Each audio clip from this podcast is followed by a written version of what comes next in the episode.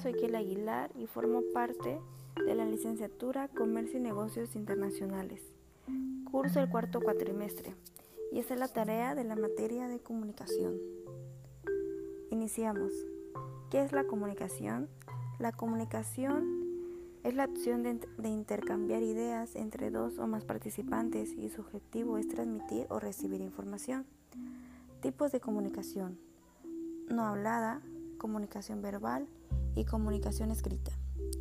La comunicación cuenta con elementos básicos, los cuales son código, que es el lenguaje, canal, medio físico por el cual se transmite, emisor, la persona que da el mensaje, receptor, la que recibe el mensaje y el mensaje, que es el objetivo de la comunicación. ¿Cuál es la importancia de la comunicación dentro de la empresa?